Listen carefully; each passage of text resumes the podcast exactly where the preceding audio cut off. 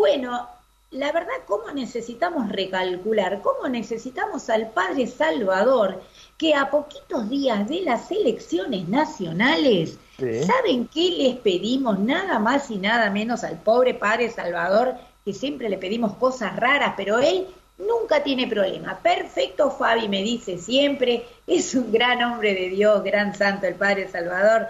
Le damos la bienvenida. Muy buenos días, Padre Salvador. ¿Cómo usted está? Estamos Rafa y Fabiana. ¿Cómo le va? Ah, entonces la, la bien nacida no está. No. ah, bueno. Se nos fue de viaje, padre.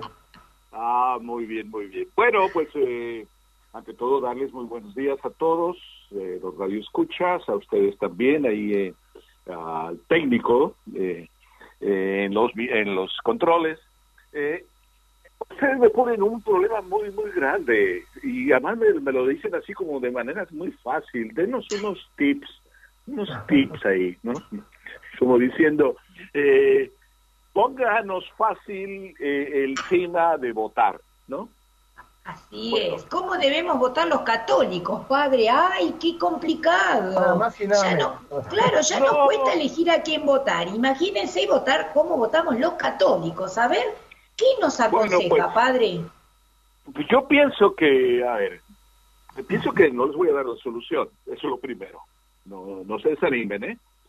Pero no. eh, dar unos tips eh, para una situación política hoy, y yo creo que siempre ha sido así, no solo hoy, eh, es siempre un problema, porque es como cuando vienen al padre eh, y vienen a una consulta espiritual o moral y le dice, padre, deme la solución, dígame qué hacer, a ver, deme la formulita, ¿no? Y, y, casi le están diciendo a uno, pues dígame lo que tengo que hacer, y no es tan fácil así. Es como si viene una madre y me dice, perdón, digo, pero pongo un ejemplo así muy sencillo, y me dice, dígame cómo educar a mi hijo. Yo digo, bueno, pues eh, yo a una madre, ¿cómo le voy a decir que eduque a su hijo? Puedo dar principios, le puedo ayudar, pero luego quien toma la decisión es la madre en el momento concreto y a lo mejor en el momento concreto le funciona muy bien ese día la solución que puso y otro día no le funciona y ya como que se desanima. Pues es que no hay soluciones mágicas. Pero sí me, el primer tip para empezar, eh, un tip que, que, es como, como el título, ¿no? Recordarles a todos ustedes y recordarme yo eh, aquel título de un libro de Thomas Merton que dice No man is an island, o sea, ningún hombre es una isla. O sea, no podemos sentirnos eh, tranquilitos, eh, como si estuviéramos en una isla, así totalmente como la como la misma palabra nos insinúa, aislados, ¿no? Somos eh, en la sociedad eh, cada uno uno más y cada uno tenemos una responsabilidad en la sociedad. Diría Aristóteles, eh, el hombre es por naturaleza político, es decir, un hombre sociable, social, es la palabra en sentido original. Entonces, en este contexto de que ninguno de nosotros es una isla, es donde se inserta eh, el primer tip. El voto es un deber y también es un derecho.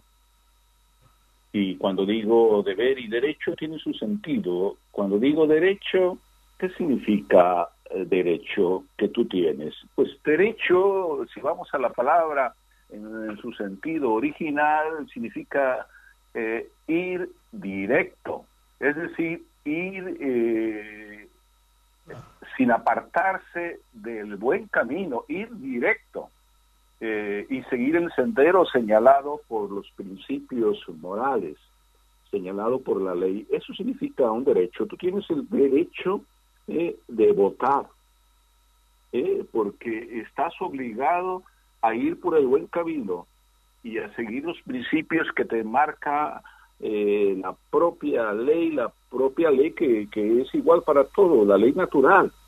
No importa ahí de qué religión sea, y esto lo digo bien claro, no es un tema religioso el votar, eh, es un derecho humano, ¿no? El votar, pero también es un deber. Y como deber, pues eh, significa que tenemos el compromiso y la responsabilidad de cada uno de, obrar y de ayudar a obrar eh, según los principios de la moral. Tanto ya se deduce el, el tip. No podemos quedarnos con las manos cruzadas en la participación política y más ante situaciones que hoy en día en nuestro país y en todos los países, las situaciones eh, hoy todas las situaciones sociales comprenden pues el orden público, la paz, la libertad, la igualdad, el respeto a la vida, la justicia, la solidaridad. Nadie puede exigirnos que dejemos la religión ahí en casita o en la propia intimidad y decirnos que pues que, que no podemos votar. No es un tema de religión, es un tema de responsabilidad humana y social. Por eso, calco, es un derecho, pero es un deber. Nadie se lave las manos, nadie diga, esto no me corresponde a mí, que lo haga otro. Eh, Padre Salvador. sí. Yo tenía una, una pregunta. Eh, usted dice, me parece muy claro, ¿no? Que usted dice que es un derecho, como dice, y también es un deber. No, pero a veces, ah, ¿qué pasa si los candidatos, los candidatos a los cuales elegimos, eh, no están a favor de lo que se llaman los principios irrenunciables, digamos, ¿no? De la vida, de la familia, etcétera, digamos, ¿no?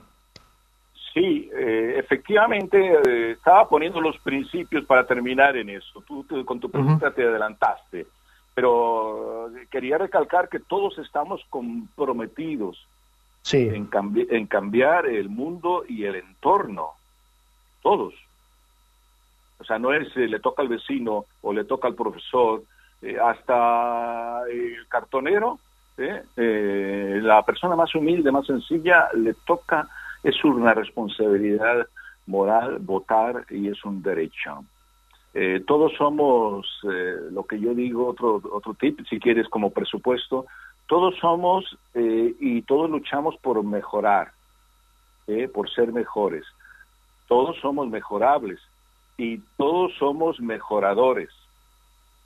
Por tanto, el votar es un tema de responsabilidad personal y social.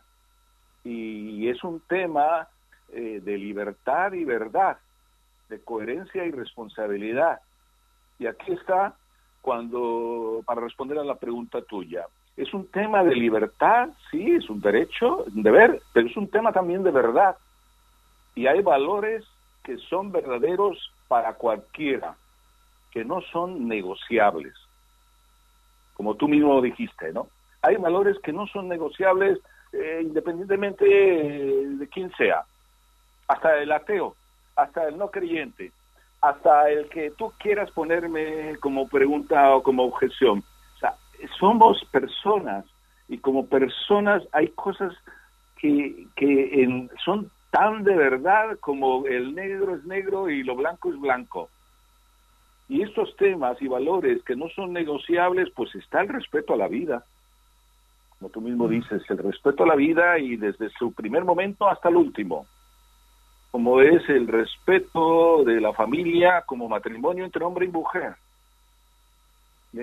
Ya no digamos, no hablemos de si tienen derechos una pareja. Como personas tienen sus derechos, pero la familia eh, es eh, la primera sociedad. Y si la familia se destruye, la sociedad también. La libertad también en la educación de los hijos. Es un tema no negociable y como también es un tema no negociable, eh, la promoción del bien común, es decir, que en sus diversas eh, eh, responsabilidades el bien común, es decir, el derecho a tener trabajo, todas esas cosas que el bien común puede ser y el bien común es el bien de cada uno y todos haciendo el bien común y ayudando, por eso se habla también de solidaridad. Esos valores no negociables son, aquí está el, el, tip, no podemos cruzarnos de brazos. Esto no me toca a mí. Esto le toca al juez, le toca al ingeniero, le tocan a los cultos. Yo en la calle, cualquiera, em, me lavo las manos. Entonces, eh, el tema es discernir. No podemos mezclar, y ahí políticamente se mezclan es un político o de quien sea, no me fijo en nadie en este momento, estoy hablando para ayudarles a discernir. Es decir, cada uno debe discernir y no confundir eh, eh, temas, eh, temas sociales, bueno, temas, perdón, estructurales, como pueden ser, no sé, drenajes en las calles, o como pueden ser nuevas redes viales, o como pueden ser eh, cosas de tema de, de, salud o temas, no mezclarlos con, con, los valores no negociables. Y a veces están mezclados en, los grupos, en los grupos o, o partidos políticos o en un presidente o en unos senadores y son defienden eh, el tema de las jubilaciones y están mezclados en otras cosas. Eh, no podemos cuando votamos poner en la misma al mismo nivel en la balanza eh, ciertos valores que son de tipo táctico, de tipo de estructuras, de estamentos eh, eh, de la ciudad, o, de cosas que son materiales, o cosas que son de, sanidad, con, con, temas que son de vida, de valores no negociables. Y ahí cada uno es la responsabilidad de discernir si vota o no vota. Pero es un derecho y un deber que, tenemos de, de, votar todos, porque no es el 12 de septiembre, esto es un tip muy importante, que se decide eh, la situación en nuestro país. Naturalmente es un compromiso del día 12 votar y discernir por quién votar, pero es más importante el antes del 12 y el después. Eh, yo voy a decir, perdón por lo que voy a decir, eh, no lo digo en sentido pesimista, sino en sentido positivo, es más importante antes del 12 todo lo que ha ido sucediendo y es responsabilidad eh, del antes y el antes. No me estoy fijando en esta semana última. las cosas no se deciden en un día de voto, las cosas se van decidiendo en un antes y un antes ahí cada uno pregúntese qué hace en su familia eh, o qué ha estado haciendo desde que trajo los hijos al mundo para que los hijos mm, reconozcan y descubran la verdad de los valores que no son negociables. Eh, por tanto, tenemos que crear una cultura desde que se nace, una cultura por, por eh, hacer eh, recapacitar a nuestros hijos y discernir y, con criterio y saber elegir la verdad para que entonces en un momento como estos decida. Y luego posterior al día 12, pues no nos toca eh, ventanear, ni nos toca puertear, ni nos toca cafetear, porque ventanear, puertear, cafetear, y pónganle ustedes todas esas palabras eh, que a veces usamos, no son la solución de los problemas de la sociedad. Eh, con opinar sobre, ¿no? sin comprometer nuestra persona en el voto, con opinar no se solucionan los problemas. Por eso en la primera sociedad, que es la propia familia, existe un antes y existe un después del día 12. Y en el propio entorno donde vivimos eh, eh, hay, está el tip más importante enseñar eh, a discernir eh, y eh, decidir por la verdad. Y corto así con un punto y un silencio, porque creo que esto es importantísimo. Antes y después del 12 es más importante que el 12 mismo. No sé si te Exactamente. Sí, eh, padre, realmente eh, no, lo escuchamos atentamente. Nos pensando, padre. Sí, es que realmente, padre, bueno, mire, em, nosotros le queríamos comentar a los oyentes que elegimos al padre Salvador justamente porque si bien él no vive, eh, si bien él vive en Argentina, no es argentino, entonces nos pareció muy apropiado que alguien que eh, digamos, no sea eh, argentino, nos pueda hablar, ¿no? Un poquito, podría decirse, como de política, o sugerirnos o aconsejarnos, ¿no? Porque de alguna manera cuando uno es argentino está un poco condicionado, ¿no? Por las por, las, eh, por ciertos pensamientos, ideas con respecto a un eh, color político. Y eh, también creímos que era muy conveniente que el padre nos orientara sobre esto, porque bueno, justamente lo que se va a, elegir este 12 de septiembre, cuando hablamos de las PASO, ¿no? ahí se definen las candidaturas y agrupaciones políticas que se van a presentar a elecciones generales. O sea, acá no se está eligiendo eh, para luego, eh, ¿verdad?, este, elegir eh, candidatos, diputados y senadores. Entonces, ahora se eligen a los candidatos. Y en este punto es lo que nosotros queríamos hacer hincapié, la importancia de elegir a los mejores candidatos de acuerdo a sus valores, ¿no? como decía el padre Salvador, antes, bueno, tenemos todavía las famosas listas sábanas, pero de alguna manera estas pasos permiten que la gente con anterioridad, todos nosotros, ¿sí? los ciudadanos, podamos elegir cuál es, al menos, algunos de los candidatos que más nos gusta para representarnos. Y ahí, como dice el padre, es donde tenemos nuestra gran responsabilidad. Eh, no es como, eh, yo coincido con usted, padre, no es llegar al cuarto oscuro y elegir ahí. Tenemos que tomarnos el tiempo para investigar cada uno de los candidatos cómo es en cuanto a sus valores, ¿no? Y creo que ahí coincido 100% con usted, padre, y creo que esa es nuestra gran responsabilidad, ¿no? Como usted decía, compromiso y responsabilidad. No estamos exentos, también tenemos un grave compromiso moral, como también católicos, ¿sí?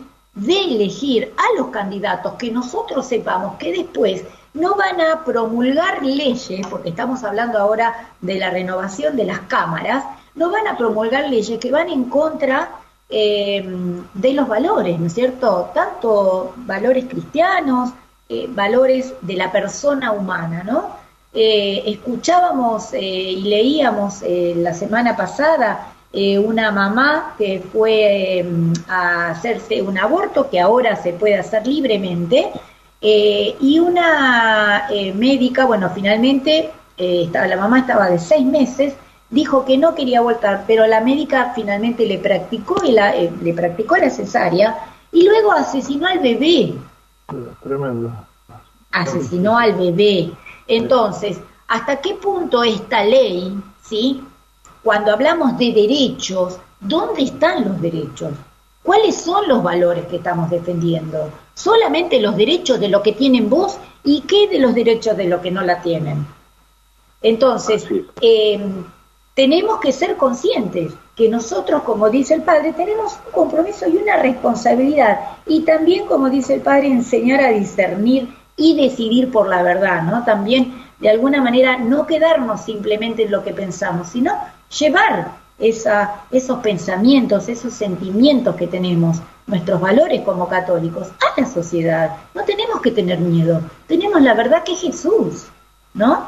Así que bueno, Padre, la verdad, em, le pido si en un minutito usted puede cerrar y darnos una bendición y agradeciéndole muchísimo este tiempo que se ha tomado, Padre, y la claridad que nos ha traído. Bueno, no quisiera dar la bendición sin antes eh, eh, terminar con algo que, puede ser clave en lo que estamos diciendo. Eh, todos nos defendemos de que, o decimos que, es un derecho que tenemos a lo que sea, a lo que decidamos, y que nadie me lo puede impedir, ¿no? Cuando hablamos de, de aspectos sociales, ¿no?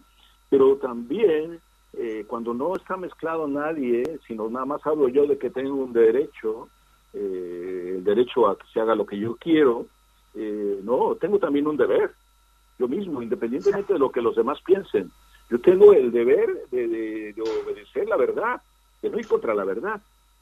Y a veces pensamos que nada más tengo derechos y los derechos nadie me los puede quitar, eh, pero yo tengo también un deber de cumplir con y ser fiel a la verdad, porque cuando tú no eres fiel a la verdad, pues eh, tú solo te destruyes, no hace falta que venga nadie a destruirte, ¿no? Te vas carcomiendo por dentro eh, y vas destruyendo tu propia vida, amargado, triste, por no obedecer los principios eh, que cada uno tiene. Y, esto lo digo, Fabiana, porque eh, la palabra católico, en cuando se habla de estos temas, a veces no me gusta mencionarla, ¿no? Eh, porque parecería que solamente los católicos defendemos la verdad y, los para los demás ya no existen verdades. Cada uno puede hacer lo que quiere. No, hay principios que independientemente de, de cualquier religión que sea la mía, eh, son válidos para todos. Eh, y eso es lo que quiero a cada uno, la religión que sea, se haga lo mejor de Dios. Que Dios para todos es el mismo. Y desearle de parte de Dios con mi bendición final, con la que termino, que, que Dios, que cada uno nos dejemos iluminar por Dios y que de Dios nos llegue la fuerza para obedecerle eh, y obedecer los principios que nos hacen bien a todos. Así que que Él les bendiga en el nombre del Padre y del Hijo y del Espíritu Santo. Amén.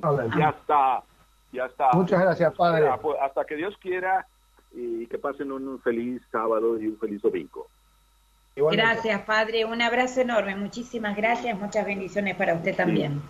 Bueno, muy bien. Para seguir pensando, ¿eh? todavía tenemos una semana para seguir pensando sobre esta tremenda eh, responsabilidad y